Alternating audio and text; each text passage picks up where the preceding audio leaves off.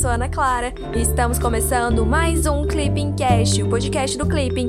Meu papel aqui é trazer uma atualização rápida do que aconteceu na última semana e pode cair na prova do CSD, o concurso de admissão à carreira de diplomata. Agora me conta, você é CSDista? Estuda para o CSD ou pretende começar a estudar? Corre lá para o Clipping, acesse clippingcsd.com.br para ter acesso à plataforma mais completa de estudos para quem quer ser diplomata e começar a estudar para o concurso com autonomia e gastando muito pouco. Romeu, conta pra gente o que aconteceu nessa semana. Ei, Ana. Olá, pessoal. Tudo bem? Meu nome é Romeu e eu tô aqui para ajudar a Ana neste Clippingcast. O episódio da semana tá muito eclético. Vamos falar de impeachment de presidente, de meio ambiente, de comércio internacional e de acordos de paz. Tem para todo mundo. Em prol da democracia, da liberdade e da prosperidade econômica, Brasil, Estados Unidos e Japão anunciaram uma nova parceria inédita. Ainda no clima de cooperação, Armênia e Azerbaijão firmaram um acordo de paz e a Líbia está com eleições agendadas, é isso mesmo. Mas, como nem tudo é festa, europeus e norte-americanos seguem enrolados em uma disputa comercial entre a Airbus e a Boeing. Teve mais um punhado de coisa, mas vamos com calma, juntos gente vai cobrir tudo isso.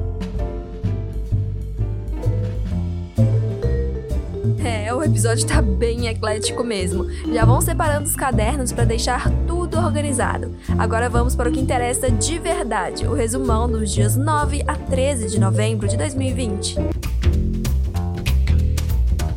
América Latina. Na segunda-feira, dia 9, o Congresso do Peru aprovou a destituição do presidente Martim Vizcarra, que ocupava o cargo desde 2018. O legislativo declarou incapacidade moral permanente do presidente, cujo impeachment foi motivado por denúncias de corrupção durante sua gestão na província de Moquegua entre 2011 e 2014. A crise política ocorre em meio à instabilidade econômica e social no país também gravemente afetada pela Covid-19 e há apenas cinco meses das eleições gerais no país. O novo governo, chefiado pelo presidente do Congresso, comprometeu-se com o cronograma eleitoral em curso, com eleições previstas para 11 de abril de 2021. Na quarta-feira, dia 11, o recém-impostado presidente da Bolívia, Luiz Arce, restabeleceu relações diplomáticas com o governo venezuelano de Nicolás Maduro em 2019, sua antecessora, Jeanine Agnès, havia reconhecido o governo do autoproclamado presidente encarregado Juan Guaidó, que também é reconhecido pelo Brasil. Após a posse de Luiz Arce, o ex-presidente Evo Morales retornou à Bolívia, após meses de exílio no México e na Argentina. Arce e Morales são do mesmo partido político, o Movimento al Socialismo. Estados Unidos. Na terça-feira, dia 10, representantes de Brasil, Estados Unidos e Japão anunciaram o lançamento do diálogo trilateral Brasil-Estados Unidos-Japão, com base nos tradicionais vínculos sustentados em valores compartilhados, tais como liberdade, direitos humanos, democracia e o Estado de Direito. Os três países almejam uma ordem internacional livre e aberta em que países prosperem lado a lado como estados soberanos e independentes o diálogo trilateral entre três pilares. O primeiro, a intensificação da coordenação de políticas sobre questões regionais. O segundo, a busca de uma prosperidade econômica compartilhada. E o terceiro, o fortalecimento da governança democrática. No âmbito do segundo pilar, os três países comprometem-se a desenvolver uma abordagem comum quanto à utilização de redes 5G transparentes, seguras e baseadas na livre e justa concorrência e no primado do direito. Na terça-feira, dia 10, representantes do Brasil e dos Estados Unidos lançaram o Diálogo Ambiental Brasil-Estados Unidos, que busca aprofundar a cooperação bilateral em temas relacionados ao meio ambiente. Entre as áreas prioritárias identificadas para maior colaboração estão o bem-estar de comunidades indígenas, a promoção da bioeconomia, o combate à extração ilegal de madeira e o saneamento básico. A iniciativa ressalta o objetivo comum do Brasil e dos Estados Unidos de promover, nos marcos do desenvolvimento sustentável, o aproveitamento econômico dos recursos naturais com consequente geração de oportunidades para seus cidadãos e combater práticas ambientais criminosas em todas as suas formas, além de engajar o setor privado em projetos com impacto positivo para o meio ambiente. União Europeia na quinta-feira, dia 5, a Comissão Europeia anunciou acordo para a criação de um mecanismo de suspensão da transferência de recursos financeiros para estados em que haja desrespeito às regras do Estado de Direito. Pela primeira vez em sua história, a União Europeia vai dispor de uma punição financeira para frear tendências antidemocráticas de Estados membros. O acordo amplia a definição do conceito de Estado de Direito, incluindo questões relacionadas ao pluralismo político e à liberdade de imprensa. O mecanismo ainda precisa ser aprovado pelo Parlamento Europeu e pelo Conselho da União Europeia. OMC. Na segunda-feira, dia 9, a União Europeia anunciou a aplicação de sanções comerciais contra os Estados Unidos que podem chegar a 4 bilhões de dólares no âmbito da disputa entre Airbus e Boeing. As duas empresas são partes em uma disputa na OMC que dura mais de 15 anos. De acordo com o Comissário Europeu para a Economia, a União Europeia cumpre a autorização da OMC para retaliar os Estados Unidos, embora esteja aberta a uma solução negociada. Os Estados Unidos já haviam imposto tarifas de 25% a certos produtos europeus, como vinhos, queijos e azeite, e elevaram as taxas sobre aeronaves da Airbus de 10% para 15% em março deste ano. Na terça-feira, dia 10, a OMC divulgou o relatório final do painel de implementação iniciado pelo governo brasileiro contra barreiras comerciais da Indonésia à importação de carne de frango, assim como no primeiro painel relativo ao contencioso concluído em 2017, o resultado foi amplamente favorável ao Brasil. De acordo com o relatório, diversas medidas aplicadas pela Indonésia continuam em desacordo com as regras da OMC, sobretudo no que concerne à análise dos processos de certificação sanitária. O Brasil é o maior exportador mundial de carnes de frango, com vendas para 143 países.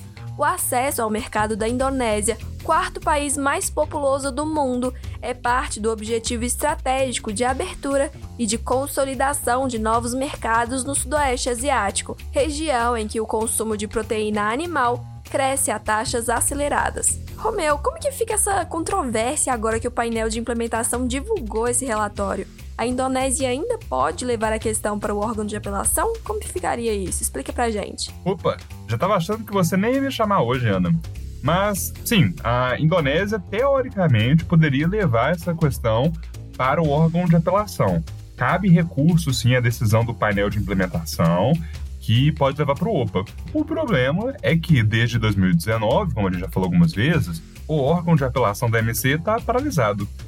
Mas é bom a gente aproveitar esse gancho para fazer uma breve revisão sobre o sistema de solução de controvérsias da OMC que é considerado um dos principais pilares da organização, porque ele é essencial para a preservação dos direitos e das obrigações dos membros da OMC, garantindo, de certa forma, que as regras acordadas no âmbito multilateral possam ser cumpridas no âmbito bilateral.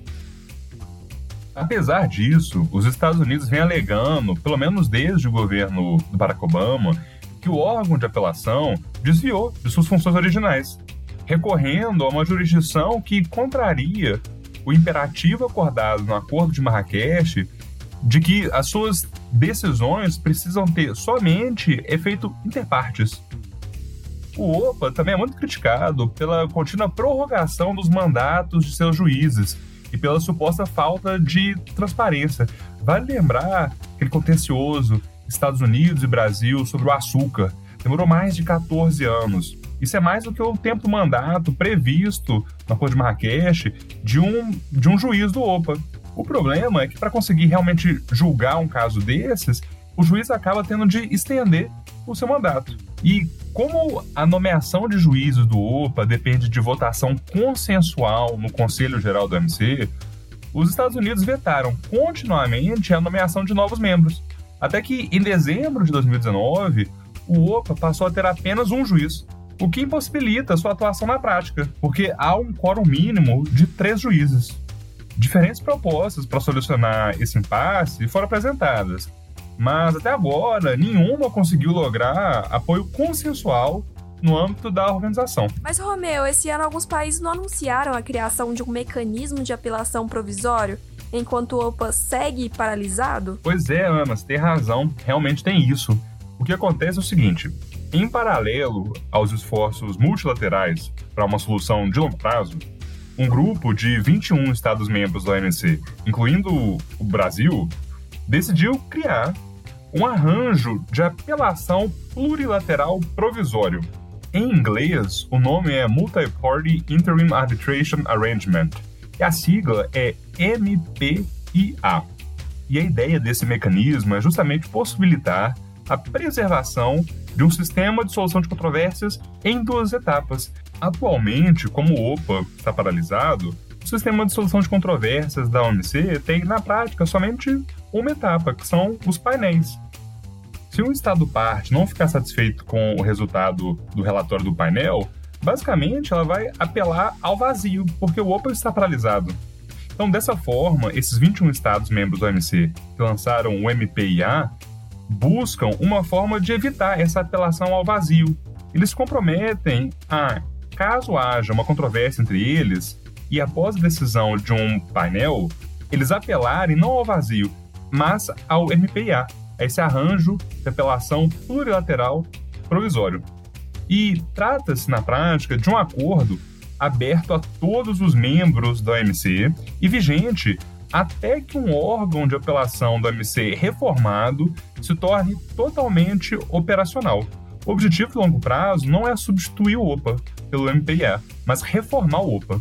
Inclusive, é bom lembrar que o embaixador brasileiro José Alfredo Graça Lima foi eleito um dos árbitros do MPIA. Olha só, não sabia que o embaixador Graça Lima tinha sido eleito, Romeu. Realmente, a diplomacia brasileira sempre dando um show. Agora vamos falar sobre Ásia. Na terça-feira, dia 10, Armênia e Azerbaijão assinaram um acordo de paz que visa encerrar um conflito na região de Nagorno-Karabakh. Mediado pela Rússia, o acordo prevê que os armênios sigam controlando a maior parte de Nagorno-Karabakh, onde compõem 99% da população. Apesar disso, o premier armênio Nikol Pashinyan afirmou que a decisão foi muito difícil e baseada na análise da situação militar, muito desfavorável para a Armênia. Embora os armênios sigam controlando a maior parte de Nagorno-Karabakh, o acordo reflete uma vitória militar do Azerbaijão, que reconquistou diversas áreas no entorno da região disputada. África na quinta-feira, dia 12, o Foro de Diálogo Político Líbio anunciou um mapa do caminho para a realização de eleições parlamentares na Líbia em 18 meses. O fórum reúne representantes das duas partes que estão em conflito no país. O governo de acordo nacional, reconhecido pela grande maioria da comunidade internacional e pelas Nações Unidas, e o Exército de Libertação Nacional, chefiado pelo general Khalifa Haftar e apoiado por Rússia, Egito e Emirados Árabes Unidos. O acordo para a realização de eleições segue um cessar-fogo estabelecido no final de outubro em Genebra, que previu a retirada de todos os combatentes estrangeiros no país em um prazo de três meses. Meio Ambiente. Na sexta-feira, dia 6, um estudo conduzido pelo Observatório do Clima baseado na metodologia de mensuração do IPCC, painel intergovernamental sobre mudanças climáticas, concluiu que as emissões de gases causadores do efeito estufa aumentaram 9,6% no Brasil em 2019. Os setores analisados foram mudança de uso da terra, agropecuária, energia, processos industriais e resíduos. Importante lembrar que o desmatamento é contabilizado como mudança de uso da terra. Em 2019, esse setor foi responsável por quase metade de todas as emissões de gases do efeito estufa do Brasil. Esses resultados dificultam a missão do país de cumprir suas contribuições nacionalmente determinadas, assumidas no âmbito do Acordo de Paris. Ana, rapidinho, rapidinho. É, eu quero aproveitar esse gancho que você estava comentando no final da sua fala sobre as NDCs brasileiras, né? As contribuições nacionalmente determinadas. E é bom lembrar que, de forma geral, o Brasil comprometeu-se a reduzir as emissões de gases de efeito estufa em 37% até 2025 e em 45% até 2030, tendo como base o nível de emissões de 2005. Isso é muita coisa, sobretudo se a gente levar em consideração que o Brasil é um dos únicos países em desenvolvimento assumir uma meta absoluta de redução de emissões.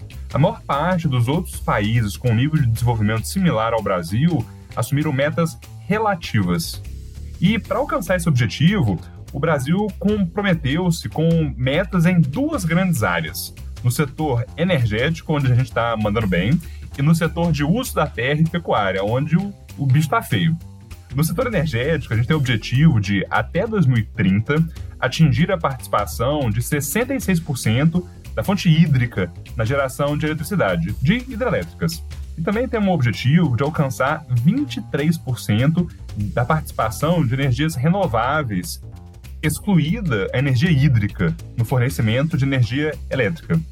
Também há a meta de buscar 10% de ganhos de eficiência no setor elétrico, aumentar a participação de bioenergia sustentável na matriz energética para aproximadamente 18% e aumentar a participação de fontes renováveis, excluindo a energia hídrica, as hidrelétricas, de 28% para 33%. Há ainda a meta também de alcançar uma participação estimada de 45% de energias renováveis na composição da matriz energética. Todas essas metas que eu falei até agora, a maior parte delas, a gente já bateu, já alcançou e a gente está dando show. O problema, como eu disse, é o setor de uso da terra e pecuária. Porque é o seguinte, a gente é se comprometido a acabar com o desmatamento ilegal no Brasil até 2030. Porque, assim, convenhamos, parece um pouco longe de acontecer. Além disso, a gente também tinha se comprometido a restaurar e a reflorestar 12 milhões de hectares de floresta, recuperar 15 milhões de hectares de pastagens degradadas e integrar 5 milhões de hectares lavoura, pecuária, florestas. É meta demais, que isso. Vou precisar escutar no slow motion depois para anotar tudo direitinho. Pois é, Ana, é muita meta e vou mandar a real aqui para todo mundo. Só consegui falar todas porque eu tava com a minha colinha aberta. Mas é bom realmente voltar, escutar com calma, anotar tudo e, sobretudo nas metas relacionadas ao setor energético, é bom ter em mente uma coisa: matriz elétrica é diferente de matriz energética sobretudo na matriz elétrica, a gente dá show, a gente tem cerca de 80% ali de energias renováveis. Mas assim, uma grande, uma grande parte disso é em decorrência de hidrelétricas. O que a gente precisa melhorar. Aumentar a energia solar, aumentar a energia eólica, outras fontes muito mais limpas. E um outro ponto é a matriz energética, em que a gente está um pouquinho pior mas ainda assim a gente dá show em comparação a outros países. Mas fazer essa diferenciação direitinho, matriz energética, matriz elétrica, fica um pouco mais fácil.